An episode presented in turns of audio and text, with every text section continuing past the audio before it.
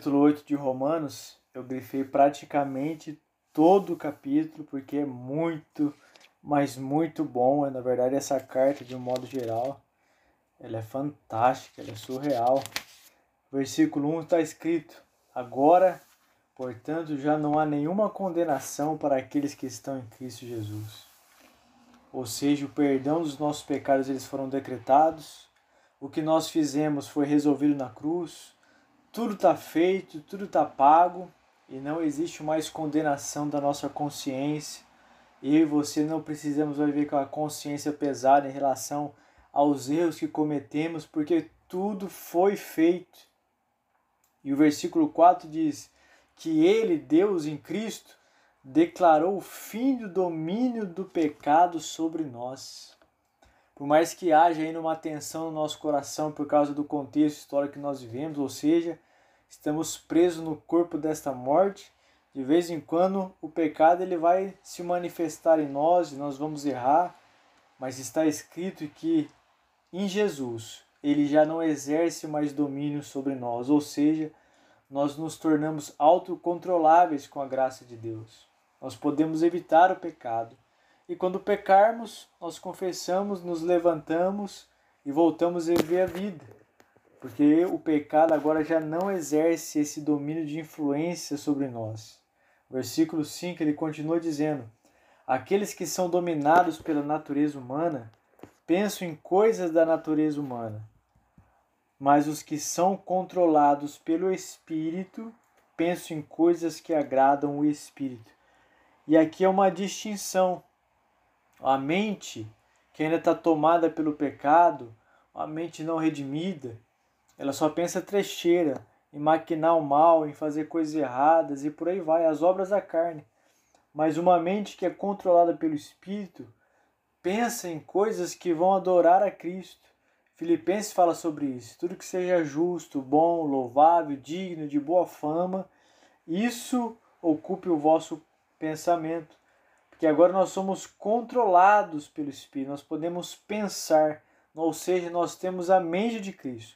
Nas trevas é a mente do diabo, mas em Jesus Cristo é a mente do Espírito que nos governa e nos guia, porque Ele está dizendo aqui no versículo 6 que Ele controla a nossa mente e isso resulta em vida e paz.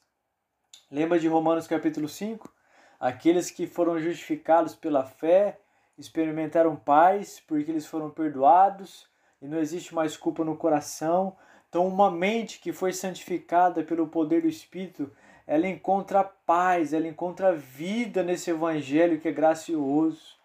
Se você vive culpado por alguma coisa, se você não tem paz no seu coração, você precisa ser sincero diante de Deus e falar: Pai, eu não creio de fato na salvação que o Senhor derramou naquela cruz, porque para aqueles que creram, vida e paz se manifesta dentro do ser. Então, vida e paz é o resultado de uma mente que foi controlada pelo Espírito Santo. E ele está dizendo o seguinte, no versículo 10 aqui: O Espírito lhes dá vida, porque vocês foram declarados justos diante de Deus. E se o Espírito de Deus que ressuscitou Jesus Cristo dos mortos por meio desse mesmo Espírito que habita em vocês. Mais uma vez, o apóstolo Paulo está dizendo: olha, vocês não têm mais condenação, vocês não vivem mais sob o domínio do pecado. A sua mente agora é uma mente que pensa as coisas do alto. Isso produz vida e paz para o seu coração, porque você não fica intoxicado com esse monte de informação de redes sociais. E mais uma vez ele vai dizer: vocês foram declarados justos. Então, que em nome de Jesus, que essa justiça que justifica todas as coisas mediante a fé, e até mesmo essa fé dada por Deus a nós como um dom, traz vida e paz para o nosso coração, porque o Espírito habita em nós. No versículo 13 ele continua: Pelo poder do Espírito fizeram morrer as obras do corpo. Viverão, porque todos que são guiados pelo Espírito de Deus são filhos de Deus. Olha, essa filiação divina é o privilégio que você temos de chamar Deus de Pai. Saber que Ele cuida de cada um de nós, mesmo quando nós somos rebeldes. É o Pai que cuida de cada um de nós. Ele nos adotou, diz o versículo 15. E agora nós podemos chamá-lo de pai, de aba, de paizinho querido. E ele testifica no nosso coração quando a gente está muito underground na vida, muito sem sentido, com essas coisas que a gente vive de vez em quando, mesmo sabendo que o Evangelho é mais poderoso que tudo isso.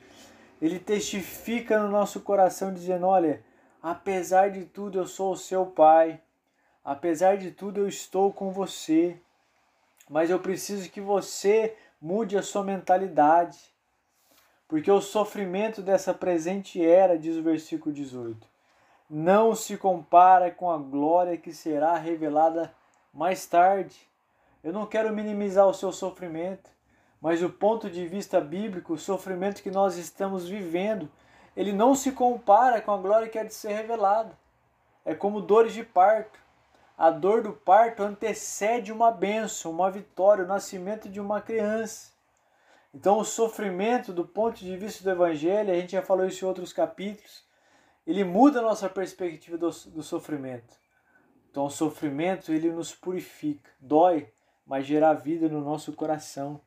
Além de tudo isso, como Pai, como Deus que Ele é, Ele está dizendo: embora tenhamos o Espírito em nós com antecipação da glória futura, Ele nos ajuda em nossa fraqueza pois nós não sabemos orar segundo a vontade de Deus.